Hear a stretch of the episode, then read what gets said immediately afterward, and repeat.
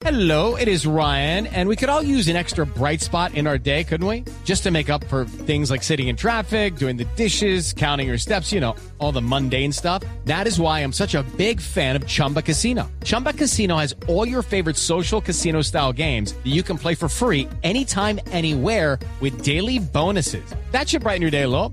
Actually, a lot. So sign up now at chumbacasino.com. That's chumbacasino.com. No purchase necessary. BGW. Void were prohibited by law. See terms and conditions. 18 plus. Señora secretaria de la Mujer del Distrito, Diana Rodríguez, bienvenida. Hola Claudia, a toda la mesa y la audiencia, un saludo. Bueno, pues muy consternados por lo que sucedió, porque nada más hace unos días Erika había pedido ayuda y mm, a pesar de que ella no aceptó la ayuda, digamos, que podía ser más efectiva, que es ir a la casa refugio, a la casa, a las casas eh, donde las tienen ahí, digamos, cuidándolas, pues nadie quiere que la situación termine en lo que terminó, en la muerte de ella y en su hijo huérfano. ¿Qué, qué análisis hacen ustedes de qué es lo que está faltando, de qué más se podría hacer? Claudia, efectivamente, este es un caso lamentable y reprochable, producto del machismo y la violencia machista. Desde que conocimos el caso ayer, hemos actuado articuladamente y esta mañana tuvimos una reunión liderada por la alcaldesa mayor. Efectivamente, Erika en este caso acudió el 11 de mayo a la Casa de Justicia de USMI. Ese día, ese jueves, fue a las 8 de la mañana por la Secretaría de la Mujer, por nuestras abogadas, quien le ofrecimos eh, casa refugio. Ella declinó porque dijo, me siento segura ya habiéndome salido del hogar y estando con mi padre. Entendible. Luego entonces le dijimos, sabe, de ese paso adicional, vaya a la comisaría de familia y pida medidas de protección, lo cual hizo y por eso llama a la línea de vida, que es la línea de las comisarías.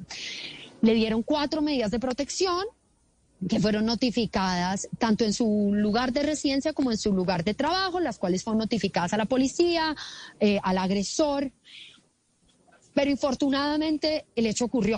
¿Y esto qué nos muestra? Y acá quiero dejar dos mensajes. Lo primero, que la regulación normativa está el machismo desborda esa regulación normativa y las posibilidades que tenemos. En estos casos, en este caso actuamos oportunamente, actuamos en menos de 24 horas, pero esos son los recursos que tuvimos, se desplegaron. Entonces, eso por un lado. Y por eso tenemos que hacer un llamado a la sociedad. Tenemos que dejar de tomar como natural, tenemos que desnaturalizar las violencias. Podemos actuar. Esto no es seguir poniéndole toda la carga a la víctima, a la mujer que está en riesgo. Esto es que el jefe los colegas de trabajo, amigos, familiares, pueden actuar cuando oyen a una mujer que le están golpeando y que está gritando eh, en, el, en el cuarto, en el apartamento al lado, cuando una mujer llega muy agitada al lugar de trabajo, cuando se ausenta varios días, todo eso son alertas de violencia y debemos es actuar, dejar de decir, sabe, es que esto es un tema pasional. No, eso no existe, esto no hay crímenes pasionales, dejemos de decir eso. Eso es violencia machista y nos debemos meter e involucrar como ciudadanía, como ciudadanos. Debemos activar esa empatía y ese rechazo a la naturalización de la violencia. Por ejemplo, yo ayer veía en redes muchos videos de la gente grabando a, a Erika corriendo. ¿Qué tal si en lugar hubiera sido, venga, entre este local, que la, la seguridad hubiera actuado. Es decir, hago un llamado a que también desnaturalicemos eso y dejemos de pensar que es que, ah, no, eso es un tema de pareja, se lidia, eh, se lidia en casa y ahí no nos podemos meter. Secretaria Rodríguez, hay eh, un punto importante que se ha eh, salido pues en el, en el debate de esta denuncia tan, eh, tan triste, esto, esto tan triste que, que ocurrió, y es sobre el papel de las casas refugio. Yo quisiera que nos explicara para qué sirven las casas de refugio, si es que sirven, eh, que están en muchas partes de Colombia y, cómo, cómo se usan, cuál es el, funcionamiento de las casas refugio y qué aprendimos de esta lección o cuál es la lección que nos queda con el uso de las casas refugio y, y para que las mujeres pues eh, entendamos qué hay detrás de las casas refugio. Lo primero es que con las casas refugio y con la articulación de muchas medidas hemos salvado muchas mujeres. Lastimosamente, en este caso no fue así. El agresor llegó como quiso llegar hasta donde pudo, metiéndose por las vetas hasta donde pudo llegar. a pesar de las medidas de protección. ¿Qué son las casas refugio? Bogotá primero tiene seis casas refugio. En 2019 tenía cuatro. En esta administración ampliamos a seis. Las casas refugio son para acoger a las mujeres que están en riesgo de feminicidio, es decir, que están en riesgo de que las maten por el hecho de ser mujeres. Y las acogemos a ellas y a su núcleo familiar menor de 18 años. Son gratuitas, son voluntarias, o sea, uno no puede forzar a una mujer a ir a una casa refugio son hasta por seis meses. Las atendemos de manera integral, es decir, es una atención nutricional, en salud, en derechos. Fomentamos que trabajen, tienen acceso a su celular y fomentamos la reconstrucción de sus lazos familiares y amistades, porque parte de lo que pasa en riesgos extremos de violencias es que las apartan de sus redes de apoyo. Entonces, ¿por qué hago además estas todas, estas aclaraciones? Porque hay muchos mitos en torno a eso, que la mujer no quiere ir porque allá no se puede usar el celular, porque no puede salir, porque no puede seguir trabajando. Todo lo contrario, fomentamos la autonomía económica para romper los ciclos de violencia. Fomentamos que se vuelva secretaria, pero perdón, perdón, para que seamos un poco más, más claras en eso. La mujer cuando llega a una casa refugio puede seguir trabajando, qué pasa con sus hijos, porque muchas dicen yo no quiero porque me llevan para una de esas cajas refugio y qué hago con mis hijitos, pierdo mi trabajo. La reconstrucción de sus lazos familiares y amistades, porque parte de lo que pasa en riesgos extremos de violencias es que las apartan de sus redes de apoyo. Entonces, ¿por qué hago además estas todas, todas estas aclaraciones? Porque hay muchos mitos en torno a eso, que la mujer no quiere ir porque allá no se puede usar el celular, porque no puede salir, porque no puede seguir trabajando. Todo lo contrario, fomentamos la autonomía económica para romper los ciclos de violencia. Fomentamos que se vuelva Secretaria, pero perdón, perdón, para que seamos un poco más, más claras en eso. La mujer cuando llega a una casa refugio puede seguir trabajando. ¿Qué pasa con sus hijos? Porque muchas dicen, yo no quiero porque me llevan para una de esas cajas refugio y ¿qué hago con mis hijitos? Pierdo mi trabajo, ¿qué hago? Entonces, hay cuatro casas refugio, que es lo que llamamos el modelo tradicional. Es decir, para ingresar tienen que tener una medida de protección de la comisaría de familia o de un juez de control de garantías. Pero adicionalmente creamos dos en Bogotá que no requieren de esa medida de protección, sino que la Secretaría de la Mujer, cuando atiende y ve el riesgo, las otorga, como en el caso de Erika, esa fue la propuesta. Acogemos a las mujeres y a quien ellas tengan a cargo menor de 18 años. Sus hijos o quienes tengan a cargo continúan su educación, solo que los reubicamos de colegio para que el agresor no llegue a buscarlas allá. Sí pueden trabajar y los fomentamos. Quienes están trabajando, hablamos con sus empleadores para que estén atentos, para que si el agresor llega a buscarlas allá, las puedan proteger y nos alerten a nosotros y a la policía. Entonces fomentamos la autonomía económica. Sí pueden salir, solo que con unas, solo que estamos más alertas y protegiéndolas. De manera que parte de lo que, una de, de, los mitos que hay que desmontar es que las mujeres entran allá y no vuelven a salir y están desconectadas del mundo. No, esto es una alternativa para las mujeres, para que no estén en el hogar donde están viviendo la violencia, para protegerlas del agresor y para proteger a sus hijos. Usted dice, secretaria, que Erika recibió atención de la alcaldía distrital, que denunció su caso ante una comisaría de familia y que recibió cuatro medidas de protección. Esas cuatro medidas de protección, ¿en qué consistieron? Porque realmente, pues, eh, no, no fueron efectivas. Finalmente fue asesinada. Lastimosamente recibió toda la atención y eso pasó, al igual que hemos para las mujeres, para que no estén en el hogar donde están viviendo la violencia, para protegerlas del agresor y para proteger a sus hijos. Usted dice, secretaria, que Erika recibió atención de la alcaldía distrital, que denunció su caso ante una comisaría de familia y que recibió cuatro medidas de protección. Esas cuatro medidas de protección, ¿en qué consistieron? Porque realmente pues eh, no, no fueron efectivas, finalmente fue asesinada. Lastimosamente recibió toda la atención y eso pasó, al igual que hemos salvado muchas, muchas mujeres, en este caso lamentablemente no fue así, por eso es ese llamado que hago también a la sociedad. Recibió cuatro medidas por parte de la comisaría, em, dejar las agresiones, no poderse acercar a su lugar de trabajo, no poderse eh, acercar a su lugar de residencia, y, ah, y no meter al hijo en su conflicto. Es decir, no instrumentalizar al hijo. Secretaria, em, usted Yo quiero- puedo hacer una aclaración sobre las medidas. Sí, claro, adelante. Y, y retomándome a las casas refugio, parte del llamado que también hacemos es que haya medidas para los agresores. Si ustedes se dan cuenta, la carga siempre se la ponemos a la mujer que es víctima.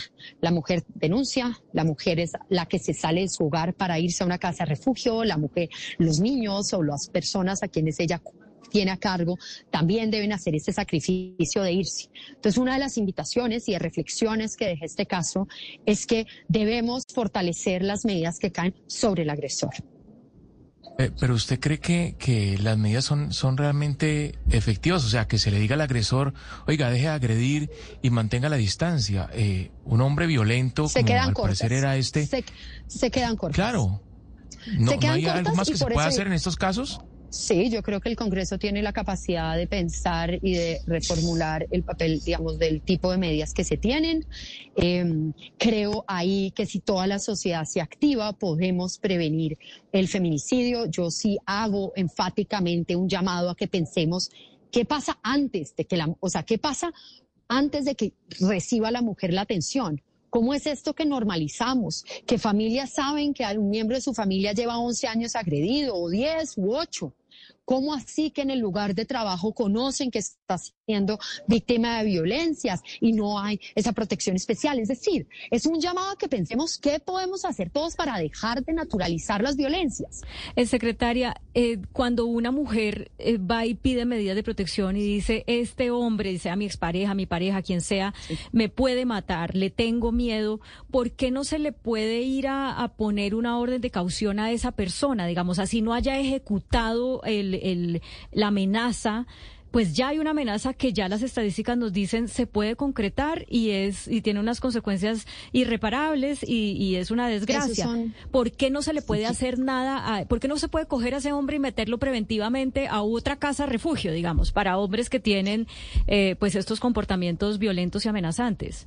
Hey guys, it is Ryan. I'm not sure if you know this about me, but I'm a bit of a fun fanatic when I can. I like to work, but I like fun too. It's a thing. And now the truth is out there. I can tell you about my favorite place to have fun. Chumba Casino. They have hundreds of social casino style games to choose from with new games released each week. You can play for free anytime, anywhere. And each day brings a new chance to collect daily bonuses. So join me in the fun. Sign up now at chumbacasino.com. No purchase necessary. Group. Void prohibited by law. See terms and conditions. 18 plus.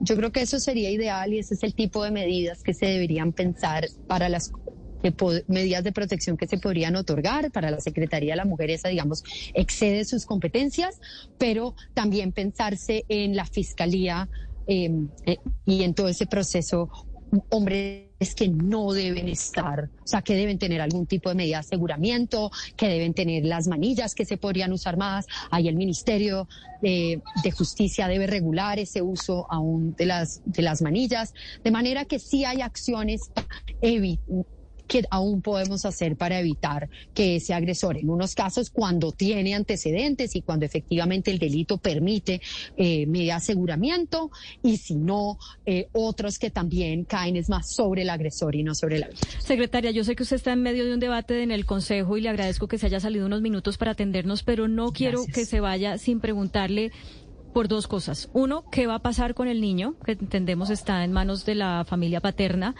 Y, y dos, que nos explique por qué los periodistas caemos en este error una y otra vez y no entendemos, eh, digamos, el perjuicio que tiene, de, lo mal, lo mal que está hablar de crimen pasional. Usted ya nos da algunas líneas al respecto, pero quisiera que profundizara en eso. Entonces el hijo, el hijo de la pareja de Erika y su agresor es un niño de ocho años, convivía y lleva toda su vida conviviendo con, convivía con su madre, con su padre, el agresor, y con los abuelos paternos. Eh, el hijo está, hasta donde sabemos en las últimas horas, seguía con los abuelos paternos porque ahí había vivido toda su vida. La competencia en estos momentos es del ICBF y de los defensores de familia resolver el tema de la justicia y resolver el tema de restablecimiento de derechos. En Colombia, cuando la agresión es contra el niño, cuando un hijo, un niño o niña queda huérfano, en este caso por tema de feminicidio, entra la competencia al ICBF. El distrito ha dicho estamos dispuestos a apoyar, ya hemos, ya nos contactamos ayer con el, la víctima, con la hermana de la víctima y eh, estamos dispuestos a acompañar, pero digamos la competencia recae en el ICBF.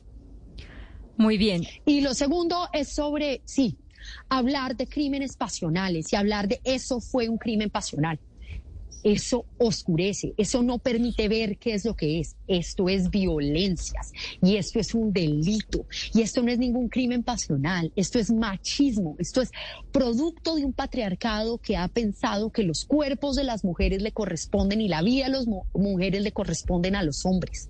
Entonces debemos dejar de usar tal cosa como crimen pasional porque no deja ver que lo que hay es una violencia y además está indirectamente justificándolo. Ah, eso es porque tuvieron una discusión amorosa. No, es que nada justifica las violencias contra las mujeres. Entonces, cuando decimos crimen pasional, le estamos diciendo, ah, es que como fue un tema amoroso justifica que le haya matado. Nada. Ni que le pida el divorcio, ni que se vaya de la casa, ni que estén en un estrés, ni el trago. Nada justifica las violencias contra las mujeres. De manera que ese tipo de argumentos lo que hace es oscurecer la verdadera situación y es que es un producto de la violencia machista y se trata de una violencia ejercida por el hecho de ser mujer. Yo veía comentarios ayer en redes que decían, no desinformen, esto no es un feminicidio, esto es un crimen pasional. Eso muestra la equivocación. No, esto es un feminicidio porque la mujer fue asesinada por el hecho de ser mujer, porque la llevó ese machismo y esa violencia a asesinarla. Secretaria no le encontremos disculpas, hablemoslo como es y no tapemos y justifiquemos violencias. Y son violencias que no pertenecen a la intimidad del hogar, sino que afectan a la sociedad en su conjunto. A la sociedad. Yo solo los dejo con una imagen. Imagínense hoy esa familia y muchas de las otras familias. Hoy no hay una mamá, es decir, no hay una tía, hay, no hay una hermana, no hay una hija, hay un niño huérfano porque aceptamos las violencias contra las mujeres. Entonces entendamos que esto va más allá de la discusión de pareja. Esto nos está dejando a la sociedad, a las familias, a los niños sin esa mujer. Diana Rodríguez, la secretaria de la Mujer del Distrito, muchas gracias eh, por acompañarnos y bueno, ojalá que se pueda hacer más desde todas las autoridades, incluidos ustedes, para evitar que casos como el de Erika se repitan.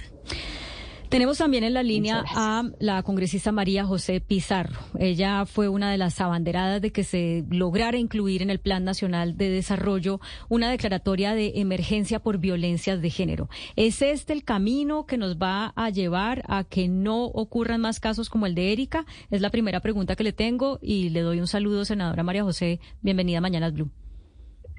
Eh, un saludo, Claudia, para ti, para toda la mesa de trabajo y, por supuesto, para los oyentes eh, de Blue y quienes nos siguen en redes sociales, un gran abrazo. Pues bueno, nosotros eh, y nosotras hemos insistido en la declaratoria de la emergencia eh, por violencia de género desde noviembre, es decir, veníamos haciendo todo un diagnóstico desde la pandemia, momento en el que se exacerbaron de manera dramática un fenómeno que es estructural en la sociedad colombiana, es decir, no responde a una coyuntura, sino que eh, lo que hemos vivido es, un, es una violencia estructural que se exacerbó después de la pandemia y que se ha mantenido. Fíjate, eh, hay, una medida, hay, un dato que a mí me parece absolutamente dramático y es que eh, mientras en el año 2022 se presentaron 614 víctimas, es decir, mujeres que fueron asesinadas por el hecho de ser mujeres, eh, esto demuestra que estamos en un momento, en un clima, en una pandemia, es lo que estamos viviendo. Eh, por ejemplo, líderes sociales eh, fueron asesinados 180 y es una comparación odiosa, pero por supuesto nos muestra la dimensión del problema, es decir, la dimensión de lo que estamos viviendo. 451 eh, mujeres de estas 614 fueron asesinadas en zonas urbanas y 163 vivían en la, realidad, en la, ruralidad. Eh, así que, por supuesto, la, la declaratoria, que es una iniciativa que empezamos a trabajar, que por supuesto han, han, eh, impulsado organizaciones de mujeres durante mucho tiempo. En noviembre eh, presentamos esta propuesta y fue decantándose hasta que finalmente logramos que en el Plan Nacional de Desarrollo se incluyera esta emergencia que permite adoptar eh, de manera inmediata y urgente unas medidas muy concretas para intentar no solamente eliminar la violencia estructural que existe en la sociedad, sino al mismo tiempo poder atender de manera inmediata un fenómeno que viene incrementándose y que es dramático, que son los feminicidios como el, que sucedió ayer, pero por supuesto estamos hablando Senadora. de... Dime. Sí, senadora Pizarro, para, para entender un poco más qué implica eh, esta declaratoria de emergencia en cuanto a medidas. Eh, hay una línea que es proteger a las mujeres, pero hoy estamos discutiendo algo supremamente triste y desesperante y es ver que las medidas de protección a las mujeres no son suficientes y que hay que tener medidas pues que contemplen eh, cómo eh, atacar al agresor, es decir, cómo parar al, agresor. ¿Qué contempla esta, estas medidas para los agresores y para proteger a las mujeres? Pues bueno, lo primero es eh, crear cuerpos élites en las fuerzas militares y de policía que tengan formación en violencias basadas en género para atender a las mujeres, pero también para prevenir las violencias y esto pues por supuesto nos lleva al agresor, al victimario. Es decir, que es una obligación de las autoridades competentes convocar al menos un Consejo de Seguridad por Violencias basadas en género en el territorio nacional, es decir, cómo las fuerzas policiales y eh, la fuerza pública va a atender este fenómeno. Hay que atender y capacitar además a los funcionarios de la rama judicial. Hoy no existen cuerpos eh, y digamos unidades especializadas en la atención a las mujeres que presentan su denuncia. ¿Dónde lo presentan en primer lugar? Pues muchas veces en la comisaría de familia, como bien lo decían anteriormente, en la policía y realmente no existe personal capacitado. Entonces las mujeres son eh, eh, en primer lugar revictimizadas, pero muchas veces no son atendidas con seriedad, ni ellas ni sus familias. Como bien decían, el feminicidio es el, la última de las violencias que ha padecido una mujer. En todo ese camino, eh, a ellas no han sido atendidas, no han sido priorizadas y sus derechos, eh, los de ellas y los de sus hijos, no han sido garantizados. Estamos hablando de priorizar presupuestos y, y de disponer de todos los medios administrativos para prevenir, para atender, para investigar y sancionar las violencias contra las mujeres, cosa que no está sucediendo. Es decir, eh, dime. esto, ¿Esta aprobación viene con recursos o no? Porque pues lo que hemos visto históricamente es que... al marco fiscal. Sí, se ajusta al marco fiscal y al quedar en el Plan Nacional de Desarrollo se tiene que articular, por supuesto, financieramente, pero también se tiene que generar una articulación institucional que hasta ahora no ha sucedido. Es decir, no hay una articulación institucional hoy realmente poderosa para poder crear eh, planes, políticas, programas de asistencia técnico-legal que nos permita atender no solamente la salud mental de las mujeres, las de sus hijos, sino brindar asesoría y representación jurídica. Esto es muy importante. la emergencia trae representación jurídica gratuita, inmediata y especializada a mujeres víctimas eh, de violencias basadas en género y en riesgo de feminicidio.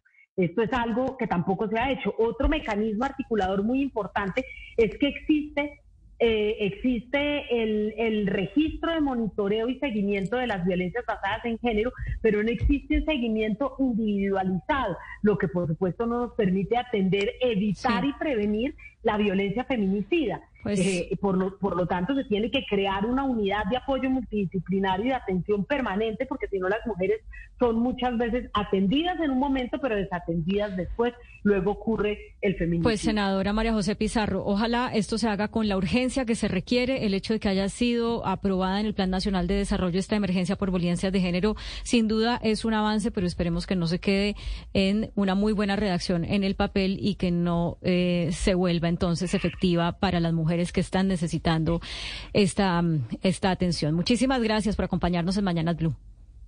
A ti, eh, Claudia, pero solo una cosita que me parece muy importante y, que ahí es, digamos, importantísima la acción de los medios de comunicación.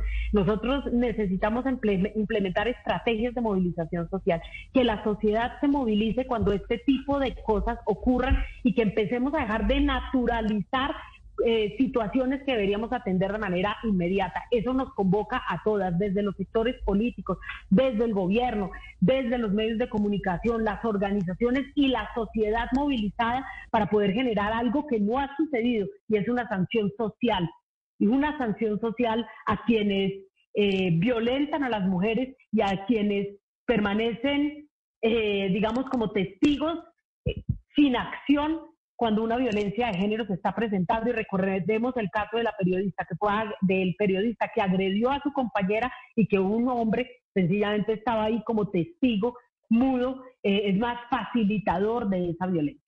With lucky landslots, you can get lucky just about anywhere. Dearly beloved, we are gathered here today to. Has anyone seen the bride and groom? Sorry, sorry, we're here. We were getting lucky in the limo and we lost track of time. No, Lucky Land Casino with cash prizes that add up quicker than a guest registry.